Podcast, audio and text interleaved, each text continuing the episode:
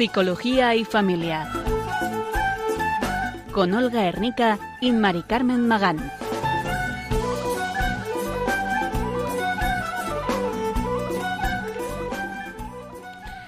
Buenas tardes, queridos oyentes de Radio María. Bienvenidos una tarde más al programa Psicología y Familia, realizado con la colaboración de alumnos y antiguos alumnos del Instituto Pontificio Juan Pablo II para Estudios del Matrimonio y la Familia. Durante la hora que tenemos en esta tarde les acompañaremos Olga Arnica y Mari Carmen Magán, que les saluda. Muy buenas tardes a todos. El pasado domingo celebramos todos el Día de la Madre y como aún tenemos ese día reciente, vamos a hablar hoy de maternidad y de paternidad como dos formas distintas de educar, pero complementarias y necesarias ambas. Hablaremos también de la crisis actual del hombre como varón y como padre. Y para entender bien lo que queremos transmitir en este programa, vamos a empezar haciendo un breve resumen de las diferencias entre hombre y mujer, que ya hemos comentado en algún otro programa, a nivel cognitivo, sociológico, y haremos también una pequeña radiografía de la situación actual sobre este tema. Y empiezas comentándonos, Olga, las diferencias cognitivas eh, hombre-mujer. Vamos a ir enumerándolas poco a poco. Vale. Eh, en principio el hombre está más capacitado para la concentración. Y sin embargo la mujer puede realizar más tareas intelectuales simultáneamente. El hombre tiene mejor capacidad visoespacial y de orientación. Y la mujer tiene mejor capacidad para el lenguaje. En habilidades matemáticas los chicos aprenden más deprisa que las chicas, así como en el ajedrez, el ajedrez y la composición musical. Las mujeres tienen una mayor asociación de ideas, mm, inteligencia emocional, intuición femenina. El hombre tiene más tendencia a la agresividad relacionada con la testosterona. La mujer tiene más capacidad para poder identificar emociones ajenas con más precisión. El hombre tiene una resolución de problemas más centrada en la meta. Y las emociones afectan mucho más al cerebro femenino. Sin embargo, el cerebro del hombre está más estructurado para entender y construir sistemas. Y la mujer tiene mejor memoria, que hecho eso muchas veces los hombres se lo echan en cara. Eh, tiene la resolución de problemas que la centra en el proceso y no tanto en la meta como los hombres. Y el cerebro de la mujer está más estructurado y más orientado hacia la capacidad de la empatía. Eso por lo que hemos visto de diferencias a nivel cognitivo, intelectual y vamos a ver otra serie de diferencias hombre y mujer para intentar aclarar un poco luego el tema de la educación, el papel que juegan el, hombre y la mujer, el padre y la madre. Entonces, nos centramos ahora en las características sociológicas y empiezo yo comentando el hombre, que el hombre tiene mayor nivel de actividad física y mayor vulnerabilidad física. Las mujeres eh, suelen madurar física y mentalmente más rápido que los hombres.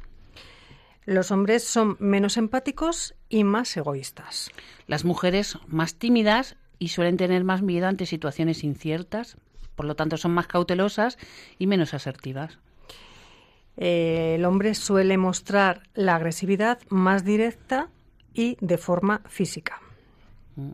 Ellas suelen intentar más la persuasión y muestran un mayor interés por la justicia.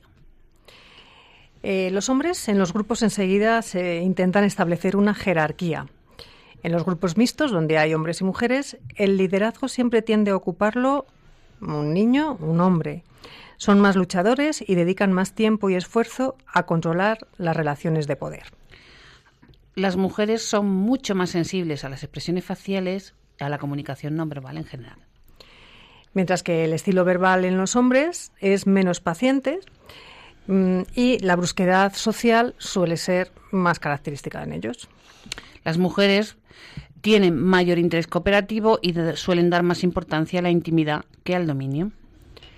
Los hombres suelen tener menor, menor nivel de autocontrol, tienen mucho más riesgo de sufrir desórdenes de atención, de hiperactividad o impulsividad. Las mujeres tienden más a agredir indirectamente con la crítica o los comentarios hirientes. Y en cuanto a la amistad, eh, la prioridad en el hombre es la actividad y el ser competitivos sin mostrar debilidad. Eh, la mujer, la amistad significa mayor comunicación e intimidad y sin miedo a mostrar debilidad tampoco. Bueno, Y eh, viendo un poco, repasando estas diferencias, que evidentemente son tendencias, eh, y bueno, siempre hay excepciones, ¿no? Como en todos, pero digamos que, además, bueno, ya lo comentábamos en su día, que todo esto está también basado en estudios neurológicos y la neurociencia apoya estas diferencias constitucionales del cerebro del hombre y de la mujer, ¿no? Entonces tenemos al hombre, tenemos a la mujer y eh, de aquí va a surgir, de la unión de ellos dos, de su complementariedad, la familia, los hijos. Entonces, eh, ¿cómo dentro de este marco tenemos que entender el valor de la sexualidad? Bien, tenemos que el matrimonio es eh, lo que va a canalizar el poder de esa sexualidad, ¿no?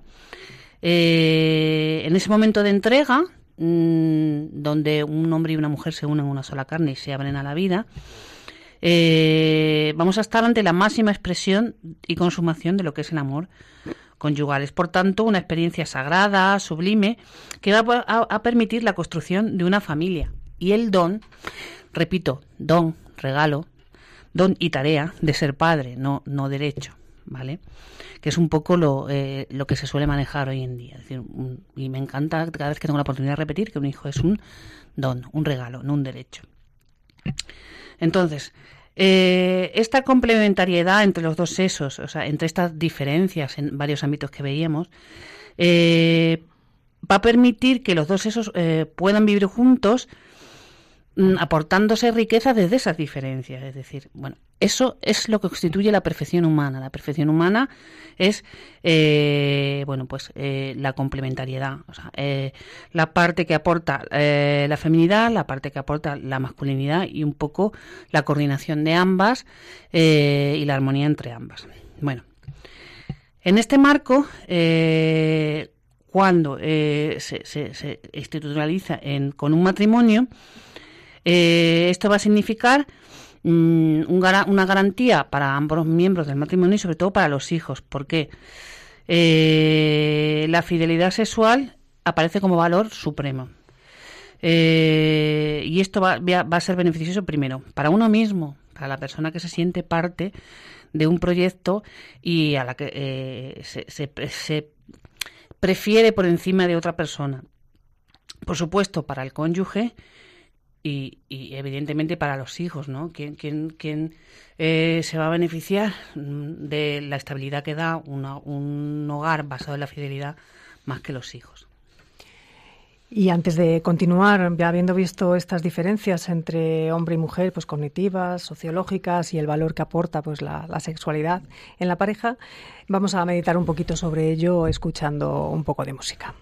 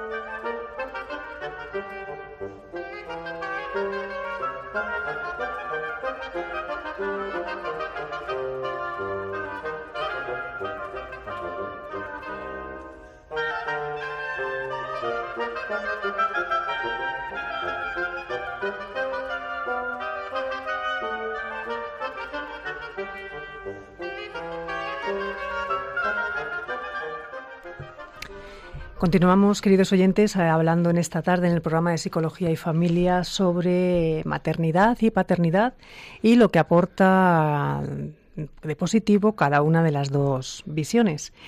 Eh, hemos estado viendo las diferencias cognitivas, sociológicas que constituyen al hombre y la mujer y continuamos ahora viendo una fotografía de la panorámica que tenemos en la actualidad, en la sociedad actual, donde se nos está introduciendo la ideología de género. ¿Y cuáles son estas ideas principales o básicas de la ideología de género sin meternos en materia? Porque esto daría para mucho y es algún tema un tanto delicado.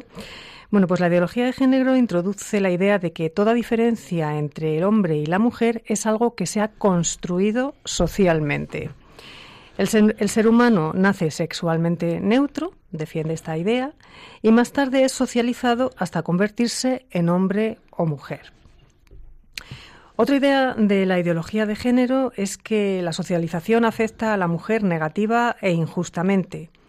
La mujer ha sido explotada por el hombre a lo largo de la historia mediante la imposición de roles y estereotipos sociales totalmente injustos y arbitrarios, que le han mantenido apartada de la vida pública, privada de derechos y recluida en el ámbito familiar. Es como un secuestro mm, de, de la mujer a lo largo de estos años. Y otra idea básica que se introduce con esta ideología de género es que el objetivo es de construir todos los modelos de comportamiento individual y social, incluidas las relaciones sexuales y familiares. Es decir, no hay nada establecido, todo es relativo, todo vale. Se pretende instaurar una sociedad en la que todos los individuos sean iguales, una sociedad sin diferencias entre los sexos en la que cada uno, independientemente de las características biológicas con las que nazca, escoja su propia identidad de género y su propia orientación sexual. Es decir, que cada uno elige lo que quiere ser independientemente de cómo haya nacido. Bueno, esto es un tema que genera eh, actualmente grandes controversias y, y, bueno, aquí la palabra mágica es igualdad, igualdad, igualdad. Vamos a ver, eh, hay mm, dos eh, posturas contrapuestas que vamos a analizar ahora, eh, pero que las dos defienden una igualdad. Solo que una está basada en una igualdad en la identidad y otra igualdad en la diferencia. Entonces, la igualdad en la identidad, ¿qué es lo que defiende? Pues la identidad de género como algo socialmente construido sin que se tenga en cuenta la realidad biológica. La igualdad y la diferencia sostiene la identidad de género como algo intrínseco a la persona. No es una variable arbitraria, subjetiva, sujeta al azar ni a la cultura, y digamos que, que eso viene eh, con tus dotes biológicos, o sea, con tu preparación biológica. En la igualdad en la identidad, pues la lucha se defiende la lucha de clases para alcanzar la liberación de la mujer, que implica el no a la maternidad y a la familia se considera que la familia y la maternidad como que limitan a la mujer y no le dejan desarrollarse completamente. Sin embargo, desde la igualdad y la diferencia, eh, todo lo contrario, se potencia este papel, estas diferencias.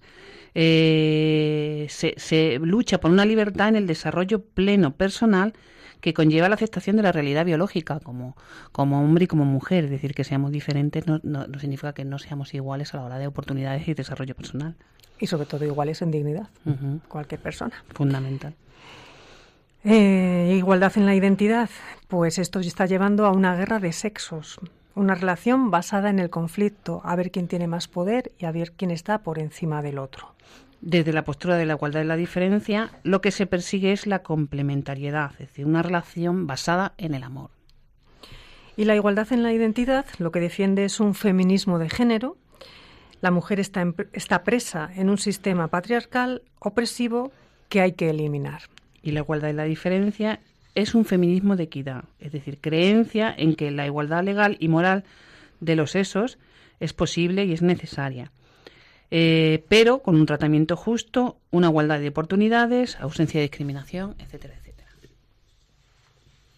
Bueno, como podemos ver, la influencia de la ideología de género hoy en día está haciendo que exista confusión en los papeles del padre y del de madre. Se cree que hombre y mujer son intercambiables, pero no lo son. Y las funciones de cada uno son diferentes y necesarias para el desarrollo y el equilibrio de los hijos. ¿Vale? Los dos son iguales de necesarios. Eh, además, dentro de su papel de padre o de madre, que igual que hombre y mujer, son, mm, no son contrapuestos, son complementarios, diferentes y complementarios. Entonces vamos a ir analizando ahora, a lo largo de unos minutos, pues el papel que juegan el padre y la madre dentro de la familia. Son papeles necesarios los dos para, como decía Olga, pues para ese desarrollo y equilibrio en el hijo. Obviamente estamos hablando de mm, parejas, matrimonios, donde están, están los dos cónyuges por razones extraordinarias. Hay ocasiones en las que uno de los cónyuges, el padre, uno de los progenitores, el padre o la madre, eh, no está.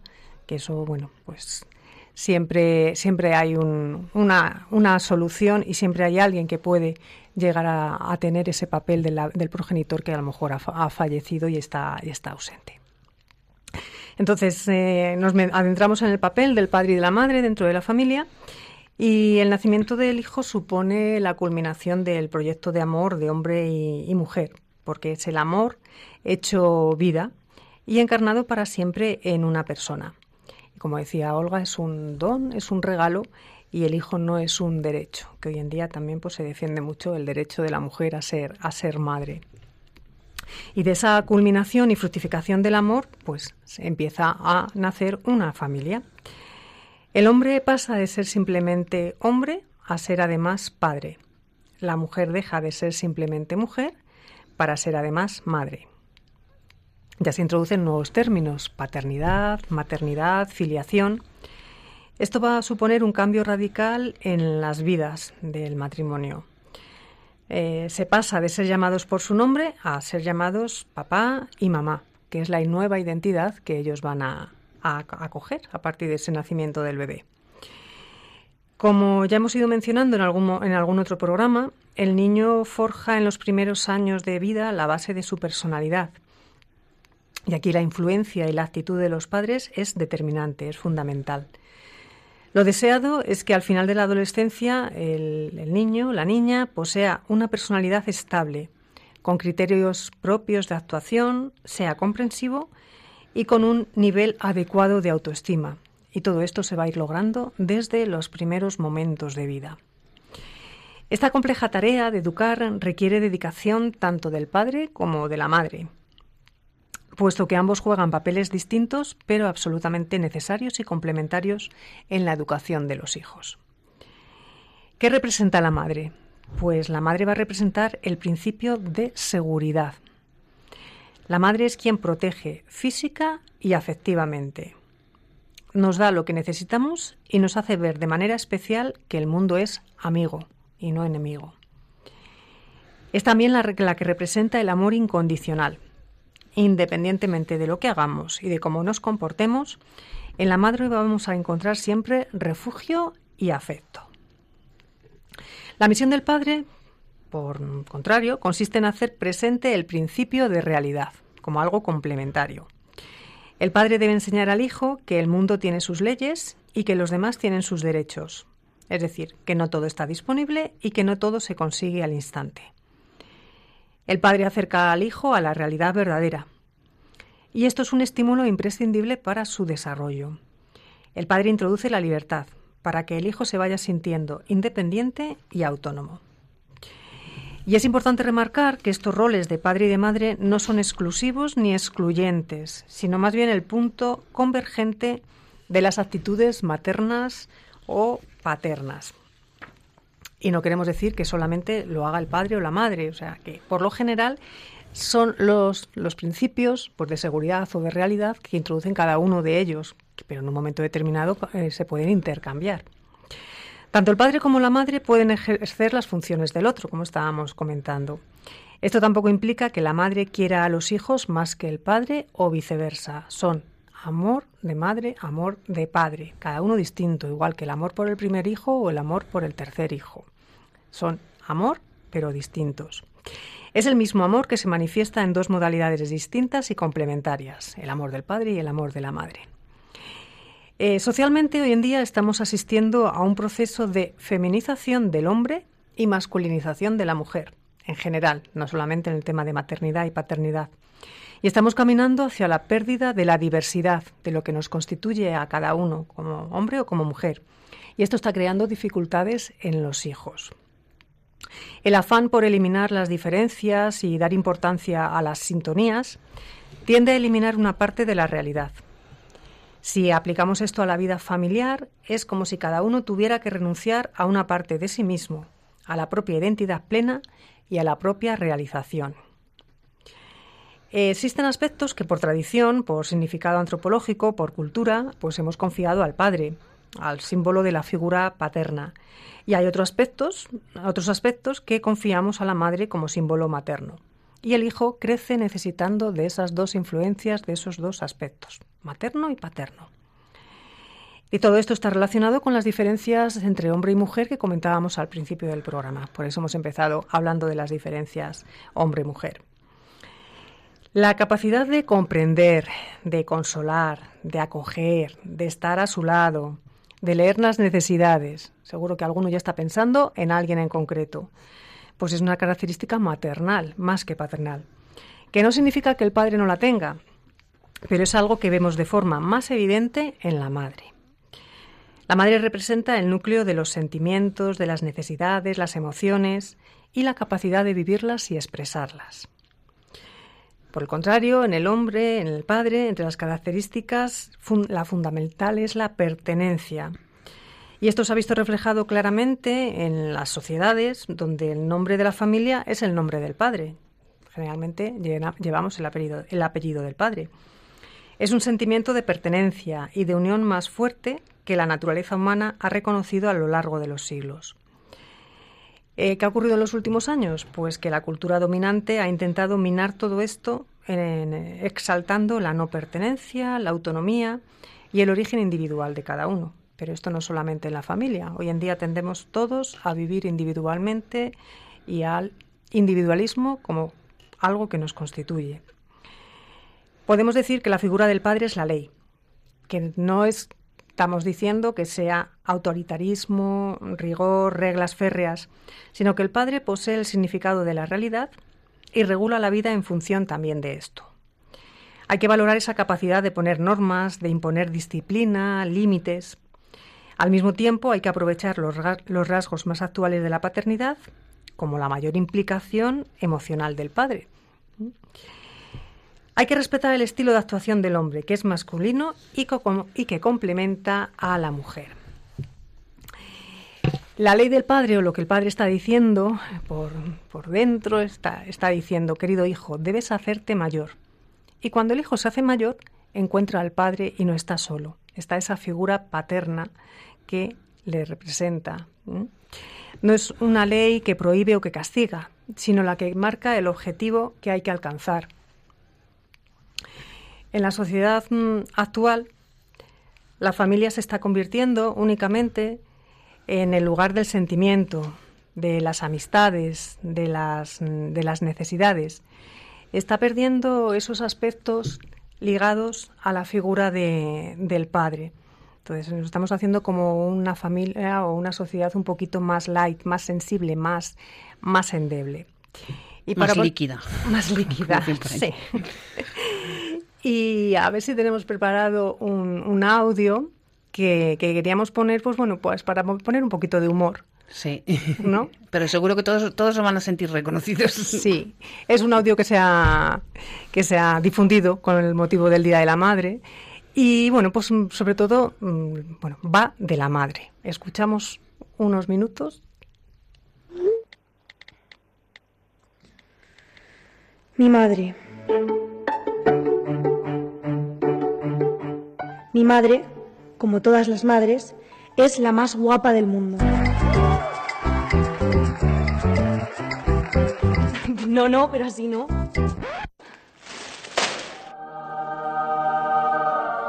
Eso está mejor. Aparte de guapa, podríamos decir que mi madre sabe de todo.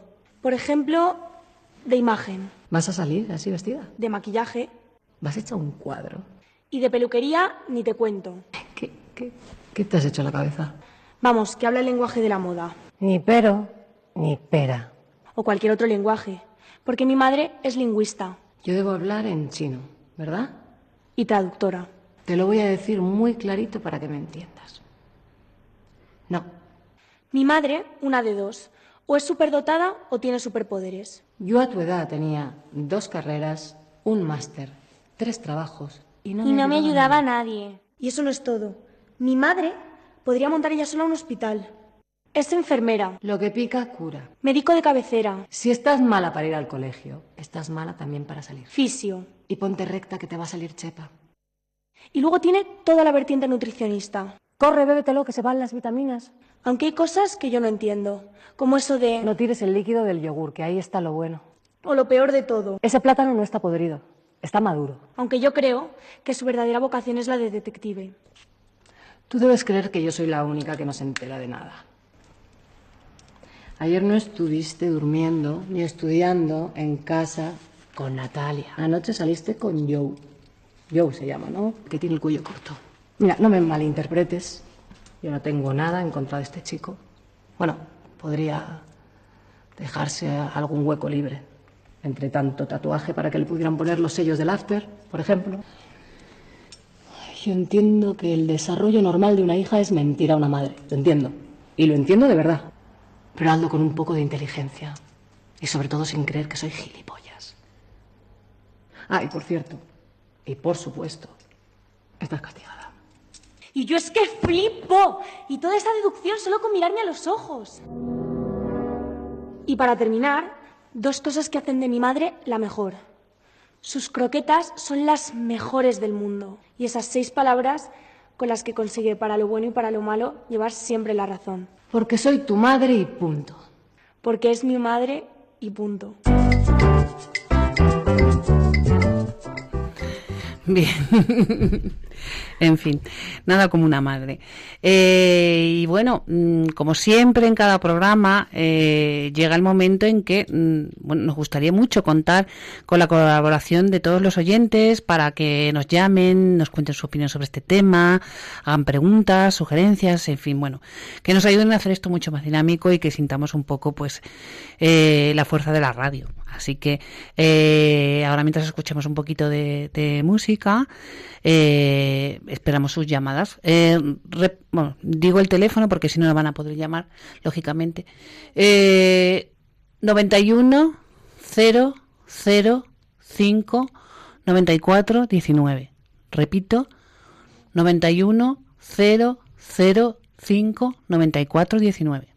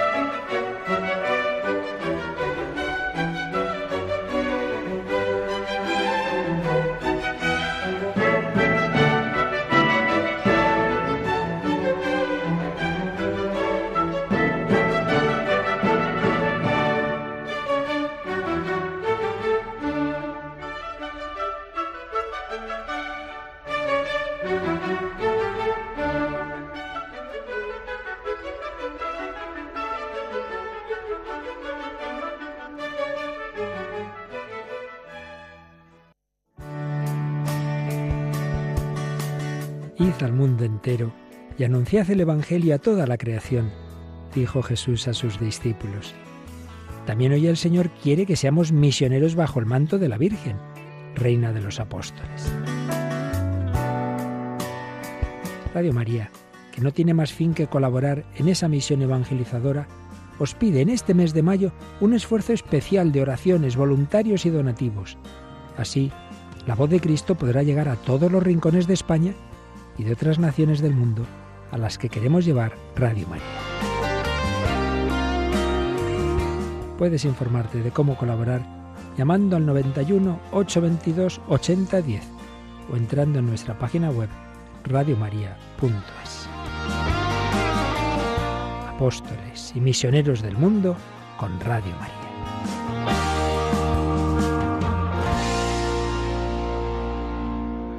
Buenas tardes, queridos oyentes de Radio María. Esta tarde es el programa Psicología y Familia, eh, hablando de paternidad y maternidad, eh, funciones complementarias, diferentes pero complementarias. Eh, escuchábamos hace un momento la importancia eh, que tiene la radio como eh, instrumento de emisión. Es decir, es la única finalidad de Radio María, realmente la principal, llevar la palabra de Dios a todo el mundo. Entonces, eh, en el mes de la madre, pues eh, pedimos especialmente sus oraciones, su colaboración como voluntarios y su eh, aporte económico, porque todo ello es necesario para que la radio pueda seguir funcionando y cumpliendo esta función. Así que agradecemos muchísima la colaboración de todos. Y continuamos con Bienvenido de Tarragona, que quería mm, hablar con nosotros esta tarde. Buenas tardes, bienvenido. Buenas tardes, yo soy un adicto al programa este. ¿Ah, sí? sí, me encanta, porque lo he vivido, todo lo que hablan lo he vivido de, de jovencito, de después de hacer la comunión, un poco de fútbol, la empecé a salir y me perdí. Pero por culpa del sexo he estado desorientado y, y perdido perdido y gracias a, Radio María pues me, he encontrado conmigo mismo y el otro día, el domingo este, fui a confesarme y, y, quitarme los pecados. Gloria a Dios, qué alegría, bienvenido, enhorabuena. Sí, me he quedado y la semana pasada les llamé, le dije que eh, para combatir adicciones he ido al centro, que voy cada martes, y si no creen en Dios, no se puede hacer nada. Lo único que puedo hacer es rezar por ellos. Claro. Pero intento, eh, están perdidos completamente, desorientados. Esquizofrenia, bipolares, trastorno límite de personalidad. Claro. Y, y, y, y, me duele, me duele que no tenga nadie para hablar, que yo escucho gracias a la televisión por el TDT. Claro. Bueno, de todas formas, bienvenido. Usted eh, hace dos cosas muy importantes. Una, rezar por todas estas personas que no han tenido ah, todavía eh, el, bueno esa llamada, ese toque en el corazón que ha tenido usted que le ha ayudado a salir adelante. Y por una cosa muy importante, que eh, usted esté dando su testimonio esta tarde de que se puede salir adelante. de que esto tiene arreglo y que la gracia de Dios y la ayuda de Dios es fundamental. Muchísimas gracias por su testimonio. Bienvenido y ánimo con su vida. Pues ahora nos bajamos un poquito en la geografía española y nos vamos hasta Toledo. Buenas tardes, Esther. Hola, buenas tardes. ¡Qué energía! buenas tardes, Esther. ¿Qué, ¿Qué quería comentar con nosotros? Bueno, lo primero agradeceros el programa porque es fundamental. El tema de, de la, del enfoque psicológico para la espiritualidad, para la vida, yo creo que es fundamental y cada vez más y sobre todo que conozcamos un poquito que aprendamos, ¿no? Bueno, yo soy madre de seis hijos y realmente yo no creo que no estaba muy preparada antes de tenerlos y en el sentido de eh, quizá cuál era mi papel, ¿no? Pero mm, con la experiencia que voy teniendo y lo que voy aprendiendo, mm, ya no solo como madre, sino reflexionando como hija, ¿no? Y de todo, pues lo que las carencias y las y las no carencias que he tenido, pero realmente me han marcado muchas cosas en la vida. Yo creo que como, y yo he podido marcar a mis hijos muchísimo, porque yo me he anticipado para protegerlos de una manera bestial y eso, claro, no les ha beneficiado nada. Pero eh, yo lo que veo es que hay, hay, como cristianos hay, tenemos una cosa fundamental que es el que mm, las cosas malas siempre pueden jugar a nuestro favor entonces, en la relación con los hijos, el, yo lo veo por, por mí como hija y por mis hijos conmigo, el, el poder pedir perdón y entender que el otro mm, pues bueno, pues realmente eh, se ha equivocado. Es que mm, tienes ese derecho, tanto como hijo como, como madre, ¿no?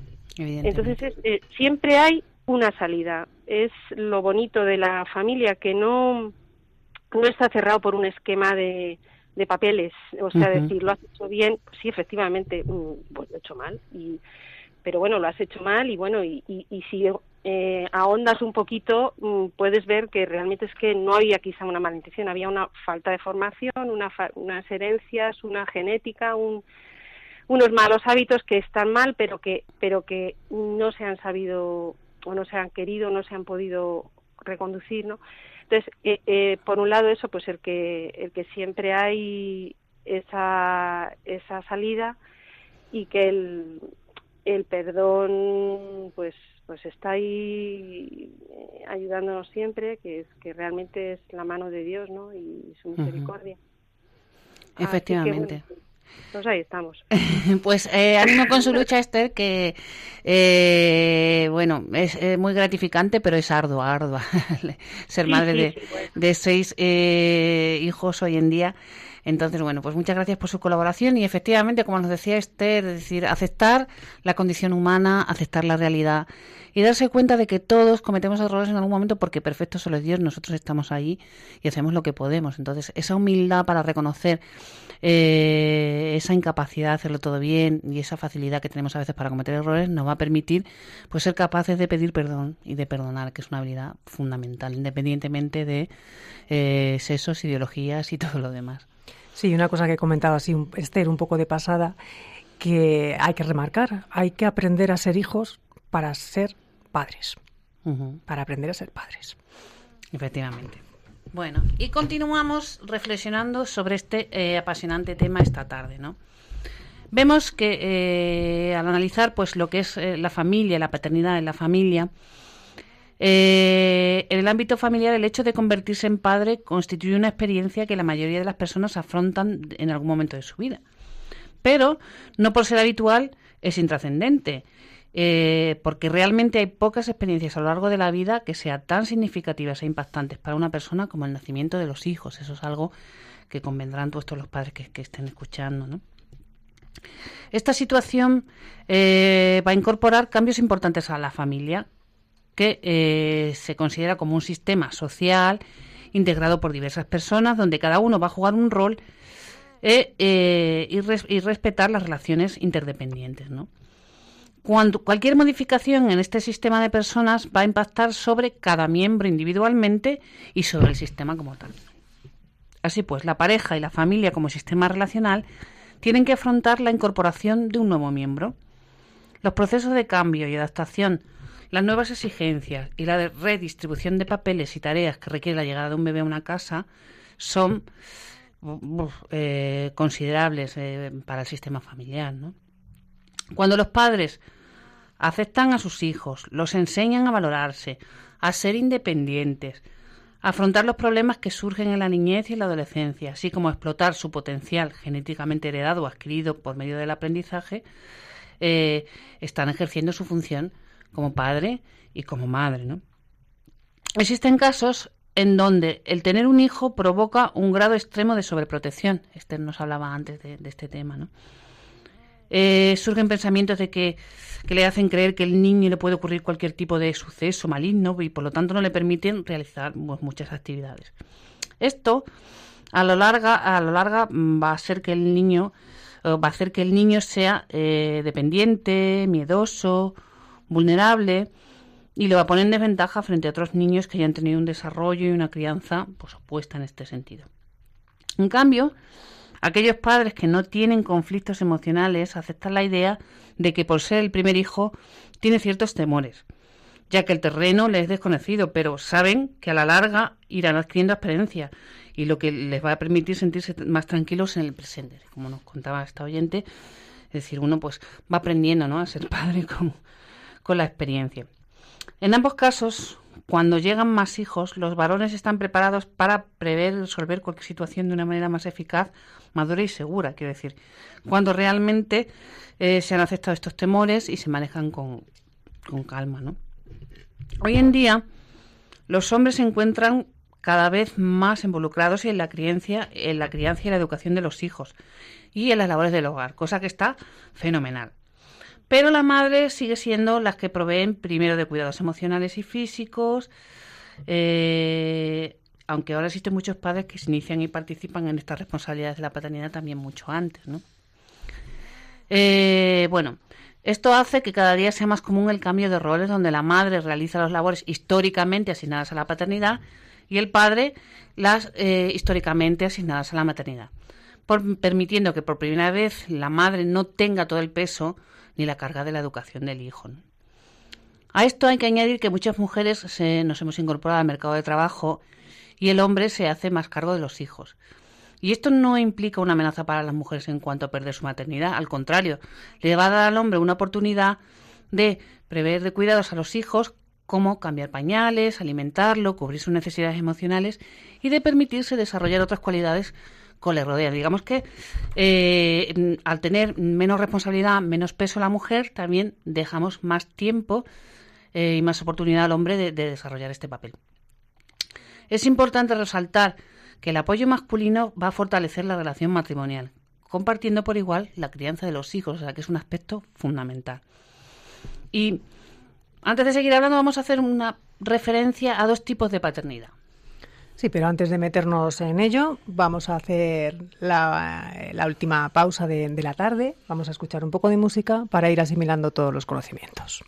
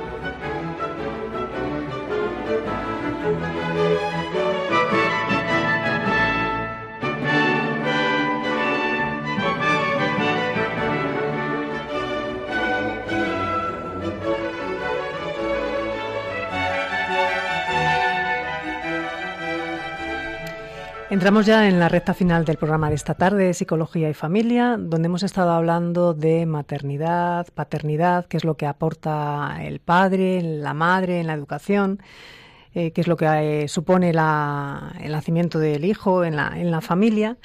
Y ahora estábamos, nos habíamos quedado en ver dos tipos de paternidad que hoy en día se pueden dar. Uno de ellos podemos hablar de paternidad constructiva. Mm, pues surge últimamente, eh, cuando la sociedad está exigiendo a los padres involucrarse en la crianza y en el trabajo doméstico. Y esto puede romper con las ideas de que esa responsabilidad solo recaía anteriormente en las mujeres. Esto puede ser porque las mujeres se están incorporando al mercado de trabajo y entonces el padre tiene que asumir una serie de papeles que antiguamente estaban reservados a la madre. Y por otro lado, hay otro, otro tipo de paternidad, que es la paternidad negativa o ausente. Y esta se está dando cuando los hombres se sienten ajenos a los hijos. Eh, ¿Por qué puede ser? Pues porque en algunos casos la madre excluye al padre del cuidado de los niños, puede ser de manera voluntaria o involuntaria. Una situación que interviene en el modo en que el padre se involucra en la educación y crianza del hijo y por lo tanto le da o no la oportunidad de participar en, esa educación se, da cuando nace el hijo y el padre se siente celoso porque el pequeño ha acaparado toda la atención de la madre. Esto es algo natural.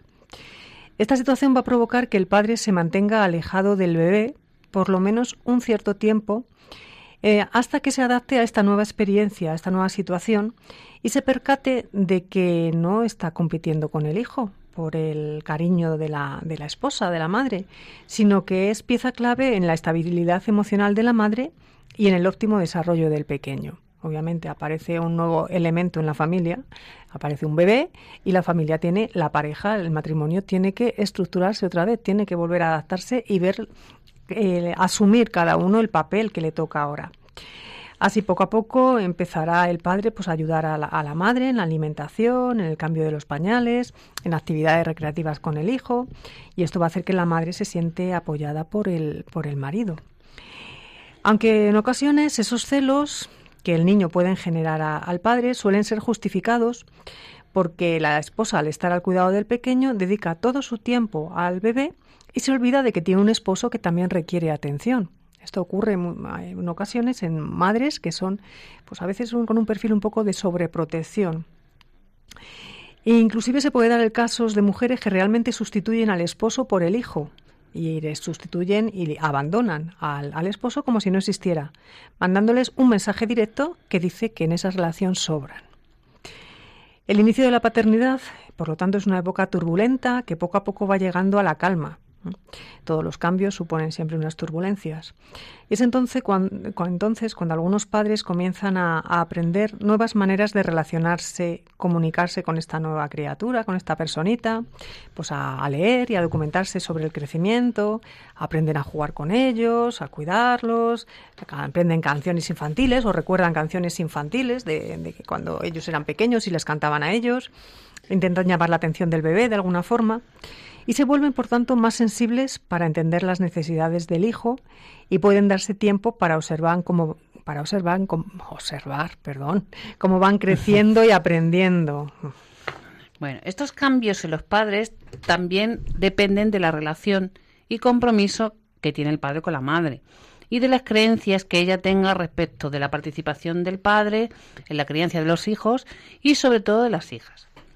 Si la relación en el matrimonio es armónica y comprometida, el padre se involucrará con sus hijos. De lo contrario, es más probable que permanezca distante y alejado de ellos.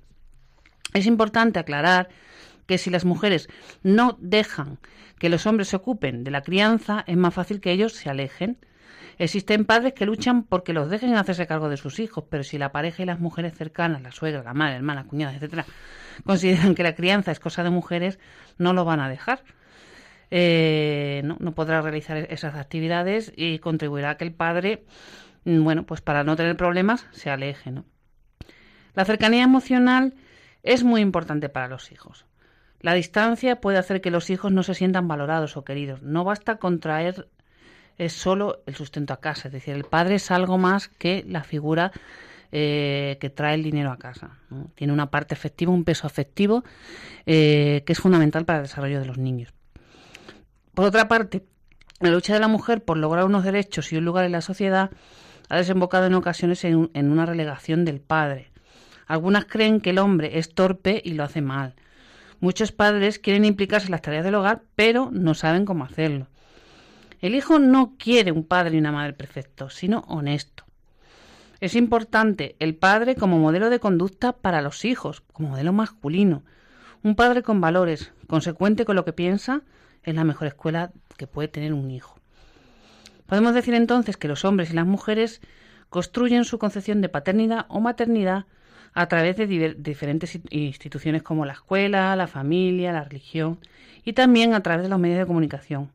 Y la ciencia eh, misma también eh, va, apoyando eh, en, esta formación de estos conceptos, pero la forma muy particular en cómo ejerce la paternidad va a depender del género al que pertenecen y los roles establecidos en la sociedad donde, vivan. Es decir, todo es importante, como nos decía, recordaba eh, Ortega en 2002. Y Antes de despedirnos, eh, queremos mm, mencionarles cuatro libros que les pueden ayudar tanto cuestiones prácticas como más teóricas sobre estas cuestiones eh, de las que llevamos hablando toda la tarde. Tenemos en primer lugar Padres e Hijos, la relación que nos constituye de Vittoria Marioli, eh, Sanese. Eh, bueno, es un libro que es una auténtica escuela de padres eh, basado un poco en las relaciones, analizar las, las relaciones entre los miembros de la familia y el papel que tiene cada uno. Es un libro pues muy práctico y bastante recomendable. Otro libro más genérico, no tanto de paternidad, maternidad, sino lo que es la antropología de la persona, en lo que constituye a, la persona, al ser humano, es un libro de Juan Manuel Burgos que se llama Antropología, una guía para la existencia. Luego tenemos un libro que analiza eh, el cambio de papel social, la relegación del padre a segundo término, que se llama El eclipse del padre, de Paul Joseph. Y en la misma línea que este libro que comentaba Olga, de estos padres que se les va eh, relegando, por así decirlo, se les está cambiando un poco el rol, eh, casi venido impuesto desde fuera, está el libro de María Calvo que se llama Padres destronados, la importancia de la paternidad. Y llegado a este punto, hemos terminado el programa de hoy. Uh -huh. Esperemos que haya quedado mínimamente claro o haber dado unas pinceladas. Para la de, reflexión. Sí, para la reflexión de lo que es el padre, la madre, de los papeles que ambos desempeñan. Imprescindibles los dos, complementarios los dos. No estamos en ninguna guerra de roles, no. ninguna guerra de, de sexos. sexos. Y por mi parte nada más. Nos despedimos hasta el mes próximo. Se despide Mari Carmen Magán. Y Olga Ardica agradeciendo su participación. Buenas tardes.